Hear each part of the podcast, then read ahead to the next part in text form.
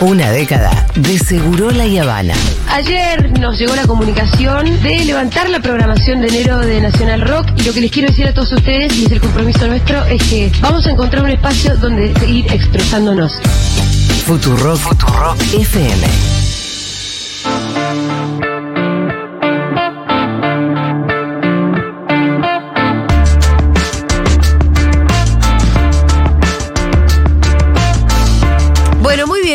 Perfiles en un año electoral de precandidatos o pre-precandidatos, Sí, porque la verdad que todavía, no, se sabe, no se sabe. pero hay algunos que sí expresaron su deseo, su voluntad de ser candidatos a algo, alguna cosa, entre ellos Juan Grabois, que dijo Sí. que nada más y nada menos quería ser candidato a presidente. Ah, presidente. Sí, sí. bueno. Juan es un, es un militante social Sí.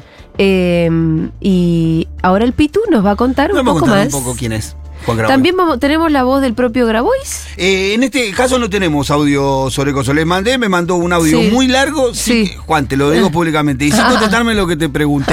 Cualquier Entonces, era difícil. Entonces no lo vamos- Entonces, no, lo comprometimos. A que venga. Claro, me dijo, sí, amigo, organicémoslos con tiempo y voy. Me encanta. Escucha de vez en cuando el programa. No sé si me mintió, pero dijo que no escucha Ajá. de vez en cuando y le gusta la radio. Bueno.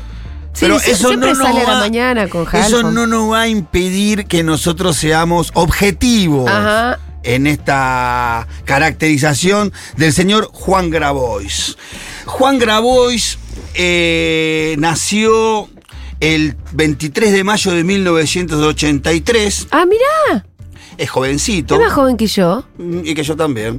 Un añito solamente más Sí, joven. hijo de Roberto Grabois y de Olga Isabel. Eh, él era un dirigente estudiantil peronista. Ajá. Ella era una médica pediatra recibida en la Universidad Católica de Córdoba. Juan Grabois cursó sus, sus estudios secundarios en el exclusivo colegio Gospel Ajá. de San Isidro, Ah. del cual egresó en el año 2000. Eh, él, él hizo referencia a su procedencia y se definió como un pequeño burgués. Ajá. Así, yo me crié con la crianza de un pequeño burgués, así Sí. dijo él. Eh, cursó su estudio, como decía, en el colegio de San Isidro tan, tan exclusivo. En el 2009 se graduó eh, de licenciado de Ciencias Sociales y Humanidades en la Universidad Nacional de Quilmes. Y ahí, ni bien recibió su título, comenzó a trabajar. Empezó a trabajar mientras seguía la carrera de Derecho. Sí, Y te iba a decir que yo tenía la idea que era abogado. Claro, no, es abogado, pero en el, él se, se recibe ya en- de abogado en el 2010, al año siguiente. Pero mientras cursaba la, y, y- y intentaba obtener su título, trabajaba algunas cosas y acá Juan nos cuenta de qué. A ver. ¿Trabajaste alguna vez para el sector privado? Toda mi vida, agarré mi ANSES. O sea, yo trabajé dos años de telemarketer. Fui gerente de la empresa de telemarketing donde trabajé. Dos años y medio de analista funcional de una empresa de servicios informáticos y estuve en Tecpetrol y en Petrobras haciendo análisis funcional y testing de sistemas. Trabajé en un estudio jurídico. Pero aparte encima tuve Qué suerte de que trabajar en nunca, qué raro que nunca te carpetearon que laburaste para el sector petrolero. Sí, claro, porque era, yo era, trabajaba en una empresa que hacía consultorías ahí, trabajaba en el área informática. A mí siempre me gustó la informática, ahora lo dejé un poco y de hecho ese, iba a estudiar ingeniería informática y terminé estudiando abogacía por lo que pasó en el 2001 y por la militancia, pero me tenía una vocación fuerte con la informática y la tecnología y claro que eso es algo fundamental, digamos, las industrias digitales. Bueno, ahí de eso se... a No, no, que es loco imaginárselo como Sí. de tantos laburos distintos, ¿no? Pero evidentemente Juan, apart- a pesar de tener una situación económica acomodada, igual tenía voluntad de trabajar Sí. mientras se recibía. En el año 2010 obtuvo el título de abogado en la Universidad de Buenos Aires. En el, entre el 2010 y el 2019 se ¿Para en qué año se recibió? En el 2010. Mira, En el 2010 se recibió. estoy pensando, yo me recibí en el 2009, me lo habré cruzado. Ese mismo año y hasta el año 2019, o sea, entre el 2010 y el 2019, se desempeñó en la enseñanza en la universidad, en universidades como la Universidad de Buenos Aires y la Universidad Católica Argentina, donde da clases de Derecho y de Humanidades. En el año 2001, eh, emerge la actividad cartonera en las calles de los grandes centros urbanos a raíz de la crisis eh, que vivía la Argentina arrastrada de los años 90. En aquel entonces las actividad, la actividad de cirujeo era ilegal en la ciudad de Buenos Aires y Ah, los mirá. trabajadores eran perseguidos por la policía. Sí. Junto a trabajadores, cartoneros y otros militantes, Juan Juan Graboy funda en el año 2002 el Movimiento de Trabajadores Excluidos, el famoso MTE. Juan Grabois teniendo 19 años. Sí, un pibito, muy inquieto. Muy, muy, muy inquieto. Este año 2002, ya hace la cuenta, nació en el 83 y 19 años. El primer paso de la organización consistió en denunciar a las comisarías que cobraban coimas. Tiene que ser muy rata para cobrar un tipo un carro coima. Una ¿no? porquería Una porquería de ser humano. Una porquería humana. Enfrentar a los funcionarios que tenían como única política para el sector la represión y el negocio espurio. Y dialogar con las pe- papeleras que abusaban de las necesidades de los trabajadores y compraban los materiales reciclables a un valor ínfimo e irreal real. El 24 de noviembre de 2005, a raíz de la lucha de esta organización, se promulgó la ley 1854, que es la primera victoria política del espacio de Juan Grabois, conocida como la ley basura cero de la ciudad de Buenos Aires, Mirá. con un artículo de inclusión de trabajo de- del trabajo del cartonero. Gracias a la intervención de Juan Grabois, esta ley institucionaliza el trabajo de los recicladores urbanos y logra que las cooperativas cartoneras sean contratadas por el gobierno de la ciudad para brindar el servicio de recolección diferencial de residuos domicil- domiciliarios y de grandes generadores. Gracias, gracias a esto, en pocos años se eliminó el trabajo infantil en este rubro. Y a partir de la creación de jardines especiales para hijos e hijas de cartoneros que funcionan en, en horarios nocturnos, los trabajadores, eh, los trabajadores también consiguieron tener su ropa, sus herramientas de trabajo, cobrar un salario complementario, que lo que termina pasando es esto. El gobierno de la ciudad, ante esta, eh, por medio de esta ley, reconoce a los recicladores como trabajadores. Son parte del, Ah. del sistema que limpia la ciudad. Claro, Por lo cual lo que le exige la organización de Graboy es, bueno, páguenle. exacto. Lo Páguenle. que estamos hablando sobre las Claro. trabajadoras de los comedores. Claro, porque la ciudad. La misma lógica. Porque la ciudad sería mucho más sucia si no fuera Sí. por estos muchachos. Entonces el gobierno empezó ¿Estás sonando a. el teléfono vos? ¿Puede ser? ¿Qué es esta Ah, alarma? no, no sé. Hay una alarma loca, pero no. Perdón. No, a- adelante, Pitu. Lo que me causa gracia es que tengas dos teléfonos. No sabía esto. No, no, no es mi teléfono. ¿Y qué suena ahí? Teléfono. Pim, pim, pim, pim. Ah, es el teléfono. Te de- choreaste un teléfono, Pitu. El teléfono de mi hijo, mirá. ¿Y qué hace con el Me teléfono de tu hijo? Bueno, ahora no se puede, muchacho. Atendelo, decirle que tenés su teléfono. Ahí le mando un mensaje. perdón. Atendelo. Mandale un mensaje de voz, tranquilo. Petrona de Sosa en Salta. Man- man- ah, ¿Cuál es el hijo que- con el que te quedaste su teléfono? Eh, Héctor. Pero por- ¿cómo hace, cómo sabes que es Héctor? Si está Porque- llamando al teléfono de Héctor. No, no, él me está llamando a mí. Listo, Ah. Ahí Hola, mensaje. soy Matías Mesoulam. Perdón. Eh, bueno, pues sigamos. Dos ¿Ahora cosas que esto es radio en vivo. Perdón, perdón. No pasa sé, nada. Apareció sonar, yo mi teléfono siempre lo tengo en silencio. Sí, sí, sí. Eh, me aprendí de Julia eh, Gaje del Oficio. Bueno, eh, lo que consiguió Juan Graboy es que el gobierno de la ciudad reconozca esto como trabajadores, le pague un salario, están Sí. todos inscriptos con distintas cooperativas, con zonas que se les permite trabajar, entonces tienen autorizado trabajar, la policía no los molesta, le paga por eso y el, el cartonero recibe un salario que le da, que ahora debe estar algo así de 80 mil pesos, más lo que ellos recolectan en la calle y venden. Entonces ahí rondean un salario ya más bien más digno. Sí, y por lo menos pueden, eh, pueden trabajar como. Pueden trabajar sin, sin tanta persecución, ¿no? En la, en la, en la calle, ¿no? Sin, sin tanta persecución de parte de la policía. En el 2014, Juan Graboy, después de haber hecho esto, vuelve a. Va, se va a vivir a San Martín de los Andes Ajá. a la provincia de Neuquén. Allí contribuyó con el desarrollo regional de lo que era un incipiente CETEP, que es el sindicato de la economía, la central de los trabajadores de la economía popular, hoy Sí. es la UTEP, que es el sindicato, ¿no? Pero en ese momento era la CETEP. En ese lugar abogó por los derechos de los mapuches, el desarrollo lo- local e integró a las poblaciones marginadas y por el en un reclamo por el acceso a servicios y al bienestar naturales para todo el pueblo de manera concisa. También dio la pelea muy fuerte por eh, la política, por el lado escondido, por la apropiación de Lewis por lado escondido, en donde empezó él a tener una figura muy, muy resonante, en donde empezó a De dar una hecho, pelea se muy mandó fuerte. este verano Sí, sí, lo y tomó fue. como- Sí, sí, sí, sí, lo Y tomó llegó como- con más facilidad que la marcha que nosotros eh, siempre cubrimos, porque ni avisó. Sí, Eh, y, la, verdad que tiene como una cuestión muy, muy, muy particular con Lado Escondido y que tiene que ver con el tiempo que él vivió ahí en San Martín de los Andes, vio la exclusión de la zona, y la manera en la que viven los mapuches, cómo se los trata, y toda la cuestión a- adquirió muchísima conciencia en cuanto a eso y todos los años vuelve o, o trata de hacer la, la marcha al Lado Escondido. Eh, luego en el 2017 ya vuelve a San Isidro. Allí funda un taller orquesta para ayudar a jóvenes vulnerables, introducirnos en la cultura. Se centra esa actividad en, direccionada a un barrio que se llama Santa Ana, en Boulogne. Ahí se empieza a establecer. Él tiene dos hijas y un hijo. ¿No? Ajá. Vive con su actual esposa. No pude encontrar el nombre de la actual esposa y una de las preguntas que le hice a Graboy fue ese, lo que menos me contestó. Se ve que no le gusta hablar mucho de la. Se ve que la tiene, la tiene, debe ser una persona de perfil bajo y que cuida y es muy celoso de su vida privada, ¿no? Sí, seguramente. Y hace bien.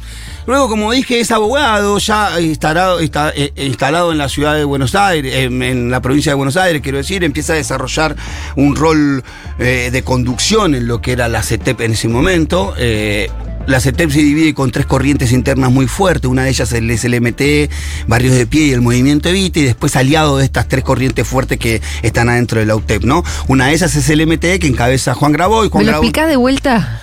Eh, la CETEP es una Sí. organización, la, la central, de- eh, en ese momento era la CETEP, ahora es la UTEP. Tiene tres corrientes internas, Sí. eh, grandes, grandes espacios, grandes Sí. organizaciones que Pero son... todavía existe la CETEP como tal. La UTEP es ahora. Ah, que es lo, lo mismo. que- bien. Lo que era la CETEP, Ahora es la que UTEP. era la Central de Trabajo de la Economía, ahora es la UTEP, que es un sindicato, tiene Sí. una, una lógica más sindical, ¿no? Pero bueno, conserva la misma estructura interna, las mismas autoridades, la misma estructura. Adentro hay tres, eh, como vendría a ser la columna vertebral de tres patas. Sí. El MT, el Movimiento de Trabajadores Excluidos, que fundó Grabois, Ajá. el Movimiento Evita Ajá. y Barrios de Pie. Ajá. Que esas son la- las tres grandes organizaciones. Luego hay aliados de cada una de esas tres grandes organizaciones y las organizaciones llegan a ser más de 70 las que están adentro del MT. Bueno, Juan Graboy empieza a tener un rol muy preponderante dentro de, de la, de la CETEP. En, su proceso de, transformarse en la UTEP, en un sindicato. Es un poco lo mismo, nada más que le cambiamos el nombre, pero la lógica es un poco lo mismo. Pero él tiene un lugar muy preponderante, es uno de, los, de las tres cabezas de la, de la. También empieza a desarrollarse, desarrollar política. Él fue una persona con, con muchísimas críticas al kirchnerismo. Eh, durante toda su historia. ¿eh? Era un tipo más bien golpeador del kirchnerismo, crítico de los Sí. años de Cristina, de los años de Néstor inclusive. Qué loco debe ser cuando venga acá le vamos a preguntar. ¿No te lamentás habértela perdido? Sabes que yo dije lo mismo, lo que te perdiste, flaco, porque viniste a defender al kirchnerismo y no viviste los mejores años. Y durante, durante los mejores años vos pardeabas. Porque yo lo Te defiendo. parecía que estaba mal, porque yo me hice kirchnerista en el 2005. Yo estoy siempre agradecida de haberla visto. Claro, o sea, nosotros lo defendemos al kirchnerismo hoy porque lo vivimos. Pero lo defendíamos entonces. Y lo es estábamos adentro. A mí la gente que lo defiende tardíamente, que me parece bárbaro, porque, porque a mí me parece que no queda ninguna duda de la reivindicación que hay que hacer sobre los años del kirchnerismo. Cada vez menos dudas, pero cada día que pasa, menos dudas puedes tener de la reivindicación de los años kirchneristas. Porque si no sos un necio. Pero qué loco no haberla podido vivir y verla en retrospectiva. Y tener que ver la tarde. Sí, a mí me apena. Poca, poca visión, diría. Bueno, como abogado en su vida representó a distintos militantes sociales, entre ellos a la líder de la organización Tupac Amaru, Milagros Salas, también llevó la causa de Lito Borelo, eh, la organización Los Pibes. Eh, eh, el Lito Borelo está involucrado en la causa del asesinato del oso cisnero, el copamiento de la comisaría Sí. por el asesinato del oso cisnero, la misma causa donde está Luis Delía. Claro, es la causa por la cual estuvo preso Luis Delía un montón de tiempo. Exactamente, Le bueno. prescribió a todo el mundo menos a Delía, pobrecito. Él, él, él lo defendió a Lito Borelo en esa causa. Después, bueno, sabemos, patrocinó a muchos de los vecinos por la causa del lago escondido. Eh, también estuvo eh, con. en- en- en- representó a las víctimas de Su- Suani Mancini. En la causa de apropiación de menores y suspensión de, y sustracción de, de- de identidad eh, contra un dictador. Siempre estuvo como abogado atendiendo las causas perdidas de los desposeídos y de los desprotegidos, ¿no? Eh, y como decía, fue crítico mucho del kirchnerismo hasta que en agosto del año 2018 eh, grabó y acompañó a Cristina Fernández en su presentación ante los tribunales en Comodoro Pi. Ajá. Fue una gran sorpresa, quiero decir. ¿Fue la primera vez que él se salió del closet kirchnerista? Sí, Cuando Cristina vuelve, o sea, sí. Todos quedamos. Todos los miembros de las organizaciones de la, de la UTEP que lo conocían mucho a no Juan. sabíamos nada. No sabían qué es lo que no sabían. Que él iba a ir ahí. Ah, Aparte no lo Porque teníamos a Juan primera- ahí ni en pedo. Pero porque Juan todavía no se había expresado como kirchnerista. No, siempre lo teníamos como un tipo que guardaba distancia. Se veía que él había entendido que, no es todo lo mismo, que preferir. Ya él, él ya había entendido que el kinerismo era distinto a la distinta. Ya lo había entendido. Ahora, nadie esperaba que fuera a acompañar a Cristina. O sea, pasaste de criticarla a acompañarla a los tribunales. Como no hubo paradas intermedias. También Sí. a esta mañana quedaron todos como. Todos en Nos el mandaban grupo. se mandaban mensajes, ¿viste que está Juan? Las fotos, che, Juan ahí, ¿qué hace?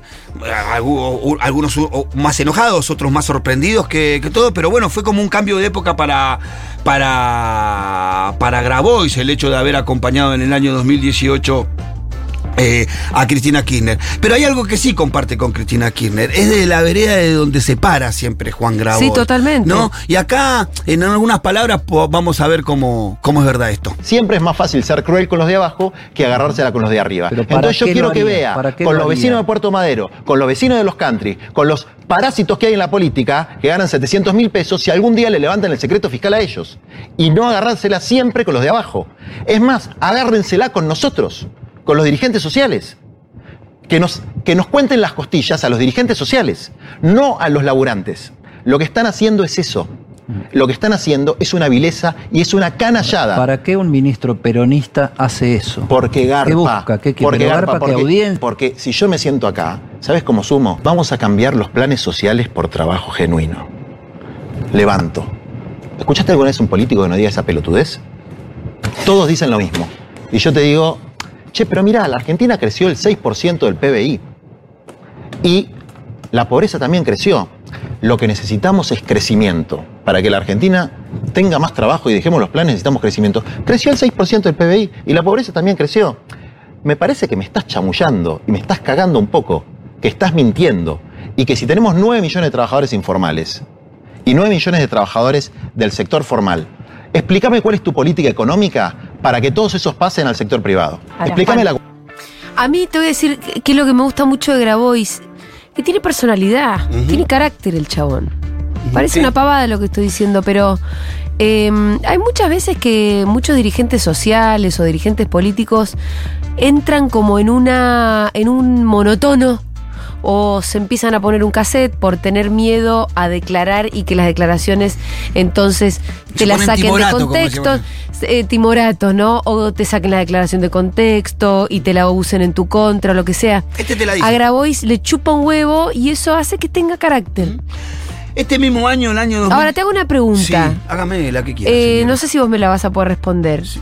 No tengo claro en qué momento Grabois empieza a adquirir notoriedad como ya pública a nivel nacional. ¿Cuándo empieza a hacerse conocido? cuando, eh, por lo menos en la- a nivel nacional, el, eh, yo creo que su viaje ya él venía con mucho ruido de la creación del MTE y su experiencia de reciclado en la ciudad de Buenos Aires, su viaje a, a San Martín de los Andes como nacionaliza un poco esa esa, esa, esa, esa- No, pero esa Pitu no, por entonces no era un chabón famoso. No, no, no, no, pero en el mundo de la política era conocido. Empieza a tomar notoriedad ya con su rol allá en San Martín de los Andes, Lago Escondido, y ya vuelve acá a, Buenos Aires como un dirigente ya formado, miembro de la, de la, de la CETEP, con la UTEP, que ya no era una organización de la ciudad de Buenos Aires, sino ya era una ciudad con, una organización con patas en la provincia y en el interior del país. Con su viaje, con su viaje a San Martín de los Andes, él, él hace eso con la organización, la extiende. Pero todavía era una organización, el MT, incipiente.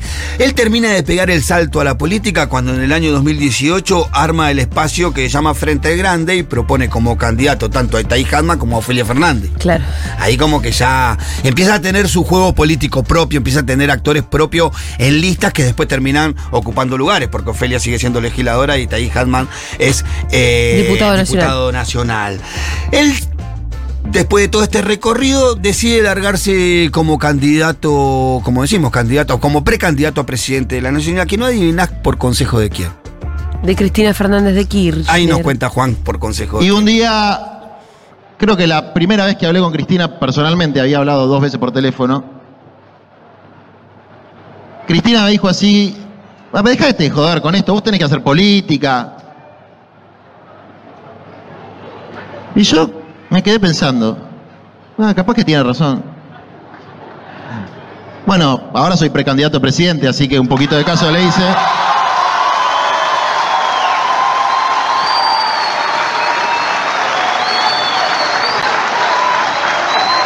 Pero.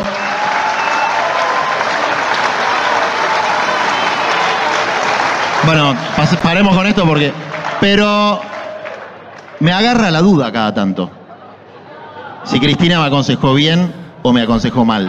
Bueno, yo creo que, que- que siga dando consejos, está bien que te entre las dudas, porque a veces. A veces los consejos de Cristina no son elige, no elige tan bien. Pero dice que es candidato por consejo de Cristina, sin embargo, tiene algunas coincidencias con Milei. Mira, escucha. Eh, tengo muchas coincidencias con lo que dice Milei. Tengo no. coincidencias con su diagnóstico, no tengo coincidencia con sus soluciones. Que existe casta política, no me cabe la menor duda. Agarrar la lista de Neuquén de diputados. El hijo de este, el hermano de este. El otro día en La Pampa El también, sobrino ¿eh? de este. de, son de- parientes. De un lado y del otro. Ah, eso es una casta. Yo estoy en contra de eso. Yo no estoy de acuerdo. A ver, yo no estoy a favor de la meritocracia como ideología, pero estoy a favor del mérito. Es decir, si vos vas a ser ministro, secretario de Estado, subsecretario, director, tenés que saber el tema y lo tenés que hacer bien. Que efectivamente en el debate político eh, los problemas centrales que tiene el pueblo, que es la tierra, el techo, el trabajo, la alimentación, la salud, la educación, eh, quedan muy relegados en relación a otros problemas que son de menor envergadura, como eh, los problemas de pasillo de los dirigentes. Bueno, una. Toda, toda coincidencia con la realidad que estamos viviendo es pura, pura casualidad, ¿no? Diría yo. Como todo buen precandidato que se respete, o al menos lo que a nosotros nos gusta, eh, tiene leyes que le son prioritarias, eh, como estas, mirá. A ver. que hay que votar la ley de pueblos originarios, hay que votar la ley de envases, no se deje coimear, señor diputado, no sea vende patria y la me vota, hay que votar la ley de calle, Cristina, por favor, la ley de calle está en el Senado, hay que votar la ley de personas en situación de calle para que no haya personas que pasen la Navidad sin la ley de situación de calle y hay que votar la ley de protección de los cinturones hortícolas para que dejen los countries de avanzar sobre los lugares donde producimos los alimentos que todos comemos. Tiene un pensamiento estratégico y nacional, tiene muy en claro cuáles son los recursos para sostener ese plan estratégico. Mirá, y acá no habla de eso también. López. Obrador, López Obrador, que no es eh, Fidel Castro, ¿eh? López Obrador, eh, nacionalizó Por decreto. por decreto el litio. Porque está protegiendo a su pueblo. No es un problema ideológico, es proteger a tu pueblo. El litio, el agua, los hidrocarburos, el territorio, los alimentos, la costa, la frontera. No hay conciencia de eh, la voracidad de los sectores de poder concentrado multinacionales sobre los recursos. El más mínimo sentido patriótico tiene que impulsar a que nuestros dirigentes de todos los partidos, porque esto es una cosa transversal, eh, tenemos que defender. No podemos entregar así los recursos, el territorio. Bueno, tenía dos audios más, pero vamos a saltar directamente al último. También hablaba en estos audios, hablaba de, de empleo jóvenes, de la posibilidad de la vivienda, del acceso a la vivienda. No se achica y también habla de la seguridad, de las adicciones, tiene una propuesta en materia de seguridad, de reforma de- Sí. de- de- de- del empleo progresista, de reforma de la cuestión eh, jubilatoria también progresista. Es uno de los candidatos, a pesar de que es bastante te- tenido a menos, o como que su candidatura fue un chiste para algunos, creo que es uno de los tipos más completos que hoy tenemos como candidato firme. O al menos que se anima, como decía, a hablar de todos los temas. Estarás de acuerdo o no, pero te dice, y que no te esconde su plan de gobierno, o lo que haría si fuera presidente. Hay, ¿no? no sé este último audio de qué se trata, pero hay una dimensión que no abordaste que a mí me resulta interesante, o por lo menos me resulta la más curiosa, que es su relación con el Papa y con la religión. Que no es menor en Grabois, ¿no? Es como No. yo lo veo como un cristiano. Si no la abordé y es y tenés razón, es un error mío porque es un eje central. Nada, Grabois no hubiera sido Grabois sin Bergoglio primero. Mm. Y sin el Papa Francisco después. Sí hay una relación de Juan Grabois y, y el que hoy es Papa, desde cuando era cardenal en, en Buenos Aires, muy fuerte de haber caminado barrios, de haber tenido. Es más, dicen que muchos de los escritos del, de Bergoglio y del Papa. ¿Se los escribió se los Grabois? escribió Juan Grabois o tuvo que ver con eso, Mirá. con el escrito, con la edición de esos. Es un tipo que, como te decía, toda esta cosa es que también tiene buenos amigos. Buenos amigos. Y que. Buenos amigos con los cuales se acompañan bastante. Y que por ahí. Y, y que por ahí. Y que por ahí eh, coincidan en las listas y los planes de Juan se llevan adelante y él es candidato a presidente. Y yo por ahí me animé a traer un spot. Mira, escúchalo, a, A ver. ver. A ver si reconoce la voz del otro. El nuevo globálica, digo yo, que es lo que quiere el imperialismo de la Argentina. Agua, litio y minerales raros, combustible y alimento. Al imperialismo no le importa absolutamente nada más que eso. Eso es lo que nos quiere robar y eso es lo que nos están robando en gran medida, ¿eh? con excepción de algunos combustibles que gracias a Cristina y muy particularmente a Axel logramos recuperar cuando se recuperó IPF. Y que yendo a las propuestas, es un modelo muy inteligente, porque es una sociedad que tiene capitales privados, pero son el 49%. La acción de oro la tenemos nosotros, la tiene el pueblo. Y el resto de las acciones son del pueblo. Y eso podría ser así con Edesur, con Edenor, con la empresa nacional de litio, con todas las principales fuentes estratégicas de nuestra economía y cambiaría todo cambiaría todo. Yo creo que uno de los signos de esta época, sobre todo por la secuela del gobierno de Macri y de la experiencia actual, es hacernos creer que todo aquello que necesitamos se ha vuelto una quimera, inaccesible. Que si necesitamos vivienda digna, no, eso no se puede. Es muy caro, no hay para todo, no hay que si necesitamos escuelas, que si necesitamos hospitales, lo que se viene este año es resolver qué queremos para nuestra sociedad, para nuestros compañeros y para nuestro pueblo. Si queremos la derecha o queremos los derechos. Nosotros vamos a militar para que se reconozcan los derechos. Bueno, eh, claramente el amigo es el gobernador de la provincia de Buenos Aires, Axel Kicillof. ¿Esto es un spot? Juan Graboy, presidente, Axel Kicillof, gobernador. Es el spot de Grabois. Ah, me la lancé con toda, ¿Es ¿no? un spot o un TikTok? Nah, es un TikTok que de un resumen que hizo Juan Ah. Graboy de la charla que tuvieron. Pero lo hizo el propio Grabois. Que lo hizo el propio Graboy y a mí no me parece mal como un spot de